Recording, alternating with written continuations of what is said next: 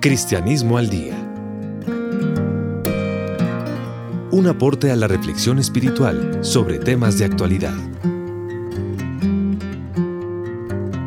Dirección y presentación. Padre Alberto Múnera, de la Compañía de Jesús.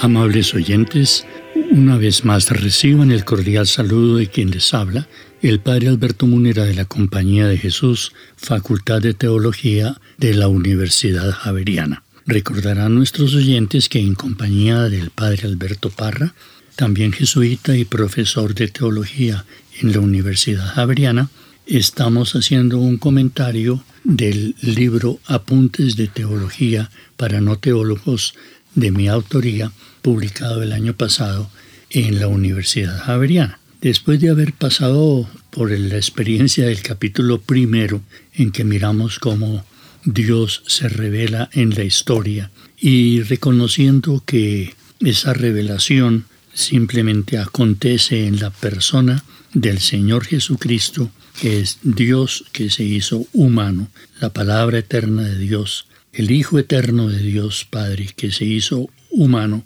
como nosotros, vamos a entrar en, el contenido de lo que decimos revela Jesús en sí mismo, que es ante todo el misterio de Dios mismo, lo que revela sobre Él como Dios. Entramos pues en el capítulo segundo que lo hemos dividido en el libro en tres temas fundamentales.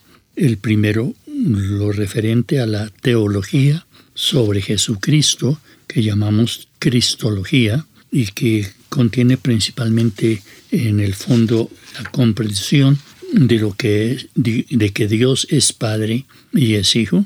El segundo tema que llamamos teología sobre el Espíritu Santo o neumatología, palabra que viene del griego neuma, espíritu, y la palabra logía, que significa discurso o consideración o tratado. El tema 3 de, esta, de este segundo capítulo es, está referido a la teología sobre Dios como Trinidad Santísima, es decir, que entonces Dios es Padre, Dios es Hijo y Dios es Espíritu Santo. Entramos pues en el primer tema que llamamos Cristología o Teología sobre Jesucristo. Y como ya tenemos establecido en la metodología del libro, vamos por pasos. Este primer tema tiene los siguientes pasos. El primero es, para el cristianismo, Dios es, ante todo, Jesús de Nazaret. Esta es la afirmación de quienes conocieron a Jesús en su historia y lo reconocieron como Dios. El segundo paso es Dios es Dios Padre porque Jesús es Dios Hijo porque Jesús se presenta siempre en los textos del Nuevo Testamento, en su historia, como el Hijo de Dios, de donde deducimos que Dios es Padre y Dios es Hijo. El tercer paso es algo fundamental para nosotros. Dios es humano, porque Jesús es un ser humano idéntico a nosotros.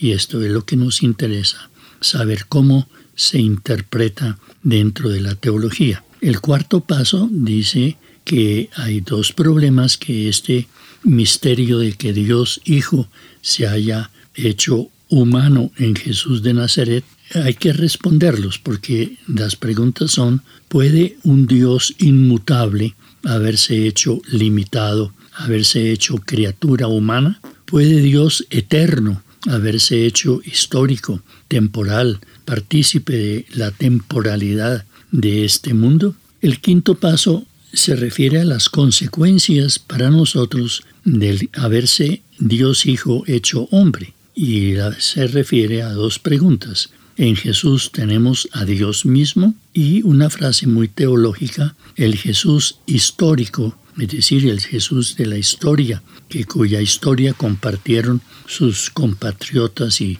coetáneos, es el mismo Cristo de la fe, el mismo Jesucristo que nosotros adoramos en nuestra fe. El sexto paso es Jesucristo es el autor y destino final de toda la creación. Y el séptimo paso es Jesucristo es nuestro Salvador. ¿Por qué y cómo Jesús es nuestro Salvador y de qué nos salvas? Entramos pues al primer paso que vamos a ir considerando detalladamente, siguiendo nuestra metodología de preguntas y respuestas.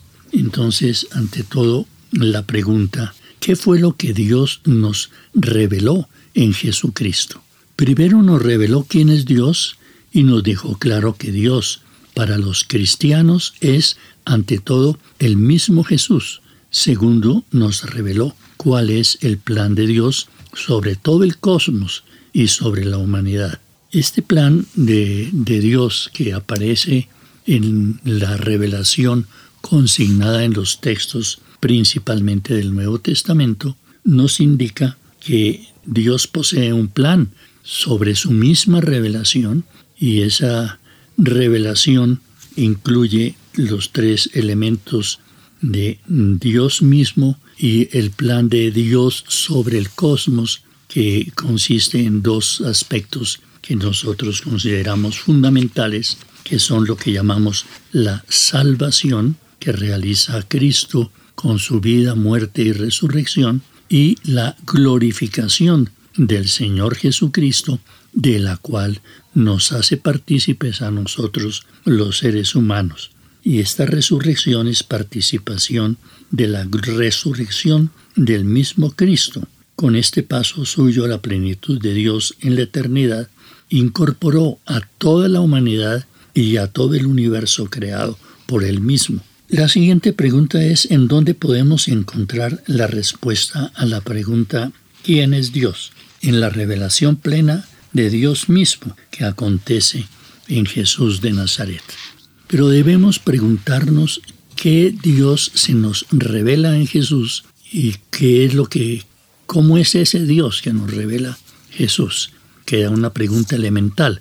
¿Será que Jesús nos ofrece verbalmente datos sobre Dios? ¿O en qué sentido nos informa Jesús sobre Dios? ¿O podemos decir que Jesús es la revelación de Dios? En último término, ¿qué revela Dios de sí mismo en Jesús? Si en Jesús acontece la plenitud de la revelación de Dios, a la pregunta ¿quién es Dios?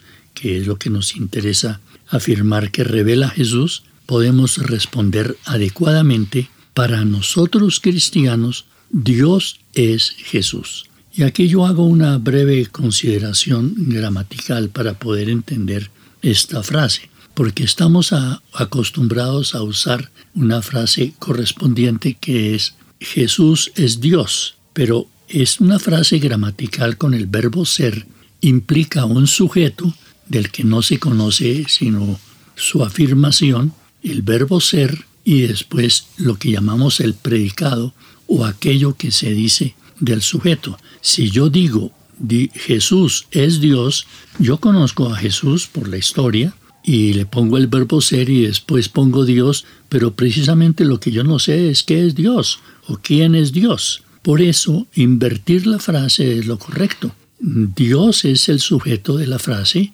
Dios es el ser que no conozco y cuya revelación esperamos recibir de Jesús, y después le ponemos el verbo ser y finalmente le ponemos el predicado o aquello que no sabemos sobre Dios y ponemos como predicado Jesús. Dios es Jesús. Entonces, al conocer a Jesús, ya vamos a ampliar nuestro conocimiento de Dios, que es a quien no conocemos y a quien Jesús nos ha revelado. Ese es el mecanismo que usamos para afirmar en cristianismo que Dios para nosotros los cristianos es Jesús. Esto equivale a decir que en Jesús Dios se nos revela plenamente, de manera que en Él, en Jesús, obtenemos todos los datos que podamos recibir sobre Dios. Por consiguiente, para nosotros cristianos, Dios es el hombre Jesús de Nazaret.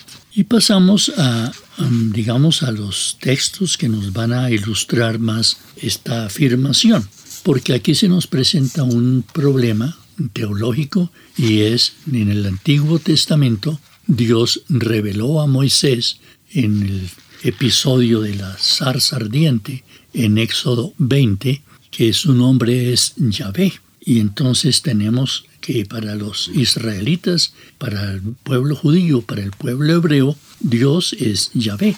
Pero resulta que en el Nuevo Testamento, que es al que tenemos que acudir como revelación plena de Dios, resulta que ciertamente Jesús asume el nombre de Yahvé según esos textos, especialmente en el Evangelio según San Juan.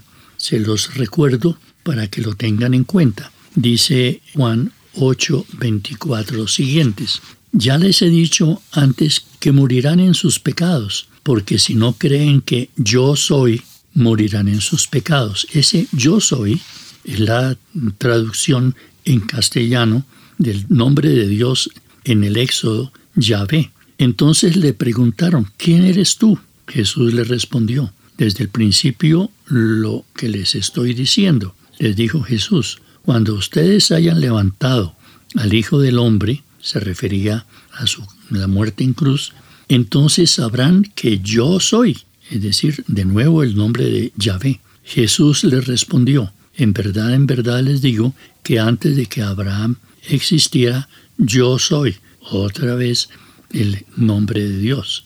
Y hay otro texto en 13, 19 del Evangelio de Juan. Les digo desde ahora, antes de que suceda, para que cuando suceda crean que yo soy. Y los, las notas del libro, perdón, las notas de la Biblia de Jerusalén nos dicen lo siguiente: Yo soy es el nombre divino revelado a Moisés y significa que el Dios de Israel es el único y verdadero Dios. Aplicándose este nombre, Jesús se coloca como el único Salvador hacia el cual tendían toda la fe y la esperanza de Israel. La fórmula sabrán que yo soy o que yo soy Yahvé afirma el poder divino o anuncia una fulgurante intervención de Yahvé. Aquí se anuncia la glorificación de Jesús por su elevación en la cruz. Esa es otra nota de la, de la Biblia de Jerusalén a Juan 8:28. Y es bueno que repasemos el texto de Filipenses 2, 6, 11. Dice lo siguiente San Pablo. Tengan entre ustedes los mismos sentimientos que Cristo, el cual, siendo de condición divina, no reivindicó su derecho a ser tratado igual a Dios, sino que se despojó de sí mismo tomando condición de esclavo, asumiendo semejanza humana y apareciendo en su porte como hombre. Se rebajó a sí mismo, haciéndose obediente hasta la muerte y una muerte de cruz. Por eso Dios, recuerden que Dios en Pablo significa Dios Padre, lo exaltó y le otorgó el nombre que está sobre todo nombre, nombre de Yahvé, para que al nombre de Jesús toda rodilla se doble, en los cielos, en la tierra y en los abismos, y toda lengua confiese que Cristo Jesús es el Señor para gloria de Dios. Este nombre, dice la Biblia de Jerusalén, en su nota es el de Señor, es decir, el nombre divino inefable que en, el triunfo de Cristo resucitado se expresa mediante el título de Señor.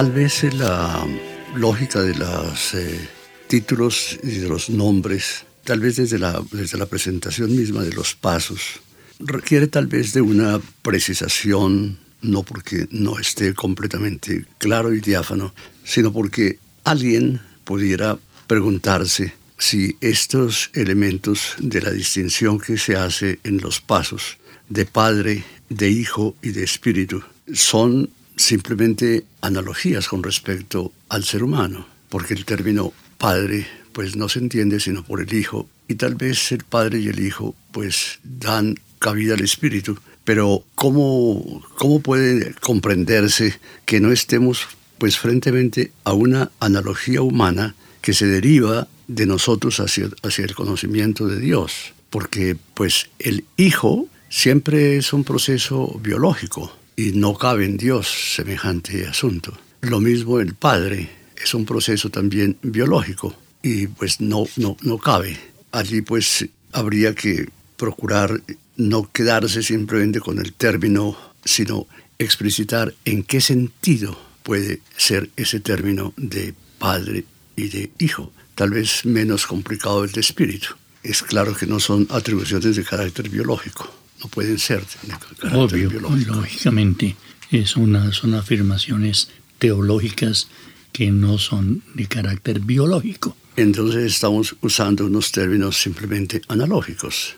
Sí, porque el, el, hecho de que Jesús sea Dios hecho humano, que es la afirmación fundamental de nuestra fe, nos pone en términos humanos. Y entonces no es que nosotros hayamos inventado que Jesús sea el Hijo, sino que el mismo Jesús, en toda su vivencia histórica, se expresó y manifestó ante sus coetáneos y contemporáneos y compatriotas diciéndoles yo soy el Hijo. Sin duda, el término está empleado incluso en los labios del Señor, pero ¿cómo hacemos para, para asegurarnos no de unos procesos de carácter biológico, sino de unos procesos de carácter analógico. Pues, acudiendo a los mismos textos en que Jesús tendrá que ir explicando a través de su vida qué significa el ser Él, el Hijo, con respecto a un Padre al que Él se refiere. Y Él lo explica en los textos. Claro que estamos apenas empezando y llegará un momento en que miraremos cómo explica Él el asunto. La teología va a tomar el análisis que presenta Jesús en sus expresiones como una procedencia en Dios de una realidad inefable, es decir, inexplicable con palabras humanas, únicamente con palabras analógicas de una realidad que sucede en Dios, de que en, Dios haya una procedencia de un, una realidad que es engendrada con respecto a, un, a una realidad que genera ese engendramiento o generación. Pero eso lo, veremos más adelante. Esa es la explicación que ahora muy, muy importante que el Padre Parra nos haga ver que lógicamente estamos acudiendo a palabras humanas porque son las palabras con que el Señor Jesús se expresó y esas son todas inevitablemente analógicas con respecto a Dios pues porque no podemos hablar de otra manera de Dios humanamente, sino es por analogías. Tal vez para adelantarme un momento también de algo que ya se ha explicado en la segunda parte de tu intervención, es la asunción de los nombres propios de Dios mm, para designar al Señor Jesús, que obviamente pues son términos de Yahvé, términos de Señor, términos de Altísimo. Nuevamente, mm, esas no podrían ser pues simplemente apropiaciones de nombres, pero no corresponde eso a actuaciones reales que son más que los nombres, porque atribuirle simplemente el nombre de Yahvé o atribuirle el nombre de Adonai o Señor o de Altísimo, que son los nombres de Dios en el Antiguo Testamento, atribuírselos pues es apenas una atribución no, precisamente lo que es impactante para nosotros es que Jesús no solamente habla de atribución de esos nombres a Él mismo, ni es tampoco afirmación de la comunidad cristiana que decide atribuirle a Jesús esos nombres, sino precisamente es el reconocimiento de que eso que Él se atribuye es una realidad que sucede de hecho históricamente en Él. Es decir, en Dios, en Jesús acontece la realidad misma de lo que es Dios. Lo que es Dios como lo interpretaban en el Antiguo Testamento, solo que ahora es un Dios que ha asumido la humanidad y por tanto lo que los cristianos o seguidores de Jesús eh, afirman es que lo que ellos perciben en Jesús es la realidad misma de ese Dios del Antiguo Testamento, cuyo nombre se lo expresó a Moisés y cuyo nombre se lo atribuye la misma comunidad cristiana y se lo atribuye el mismo Jesús a sí mismo. Es una atribución de una realidad no del nombre, a no ser que se entienda lo que sabemos por exégesis, es por análisis de, la, de los textos de manera técnica, y es que el, nombre entre los hebreos significa la realidad misma. Cuando ellos se refieren a un nombre de una persona, no designan un nombre, sino que designan a la persona misma. Y por eso en Jesús lo que se está diciendo con la atribución de este nombre de Dios del Antiguo Testamento es que en Él, en Jesús, sucede la realidad del Dios del Antiguo Testamento. Bien, con eso yo creo que nuestros eh, oyentes quedan suficientemente fundamentados en que realmente no se trata simplemente de términos de carácter analógico desde la biología, sino de una perspectiva pues que nos hace hablar en lenguajes humanos de elementos que no corresponden a lo humano, no corresponden a la forma biológica de padre con respecto a hijo. Y, también pues eh, queda claro que las apropiaciones que se le dan al Señor en la escritura de santo, de Señor, de altísimo, incluso del nombre mismo de Yahvé, yo soy, mm, pues no son nombres únicamente. El problema que tiene el Señor Jesús eh, frente a, a sus eh, contradictores es ese. Si yo no hago las obras del Padre, entonces no crean. Si yo no tengo potestad de perdonar los pecados, entonces no crean. Pero si yo tengo la potestad de perdonar los pecados, eso es una señal muy distinta de, quién es el que lo hace. De, de, modo que el nombre se explica pues por la acción que se realiza. Me parece que es por la acción que se realiza fundamentalmente, ¿no? Si, si conocieran a Dios, realmente me, conocerían a mí mismo, que ahí pues no, el asunto que se pretende no es que el nombre quede claro, sino que la acción del Señor Jesús es una acción divina, es, es una acción redentora, es una acción perdonadora, es una acción transformadora, son sus acciones. Si no creen en las palabras, créanle a las obras, porque las obras que yo hago son las que dan testimonio de mí.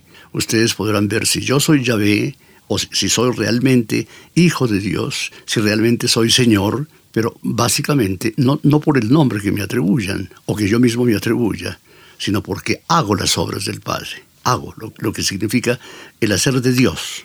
Creo que con eso podríamos desbaratar pues la comprensión que se pueda tener que son simplemente nombres gramaticales. Claro, claro. Y más aún, eh, estamos precisamente en el hecho de que Jesús se refiere a que son las obras que Él hace las que dan testimonio de que Él es realmente lo que se atribuye, Dios mismo. Y porque en el Antiguo Testamento Israel conoció a Dios, a su Dios Yahvé, a través de las obras que Yahvé hizo en la historia de Israel. Y por tanto se repite aquí también. Jesús continúa el proceso revelatorio de Dios en obras, no en palabras, sino ante todo en los acontecimientos de su vida misma, que son los acontecimientos que nos revelan que Él es el mismo Dios del Antiguo Testamento.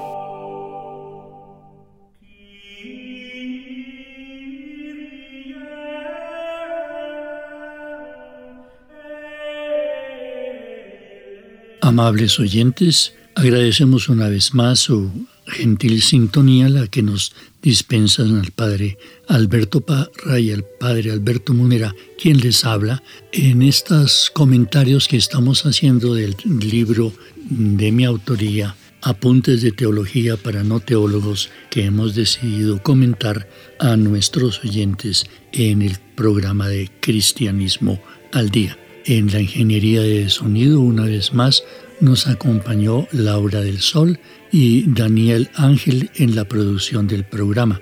Para ellos, una vez más, nuestros agradecimientos constantes. Estamos eh, seguros de que el continuar el análisis que se viene haciendo en este libro de teología para no teólogos puede ser de gran utilidad para nuestros oyentes con el fin de ir a, introduciéndose en los procesos que realizamos en la Facultad de Teología en el estudio del tema sobre Dios mismo. Así es que los esperamos invitándolos muy cordialmente a nuestra sintonía en el próximo programa de Cristianismo al Día.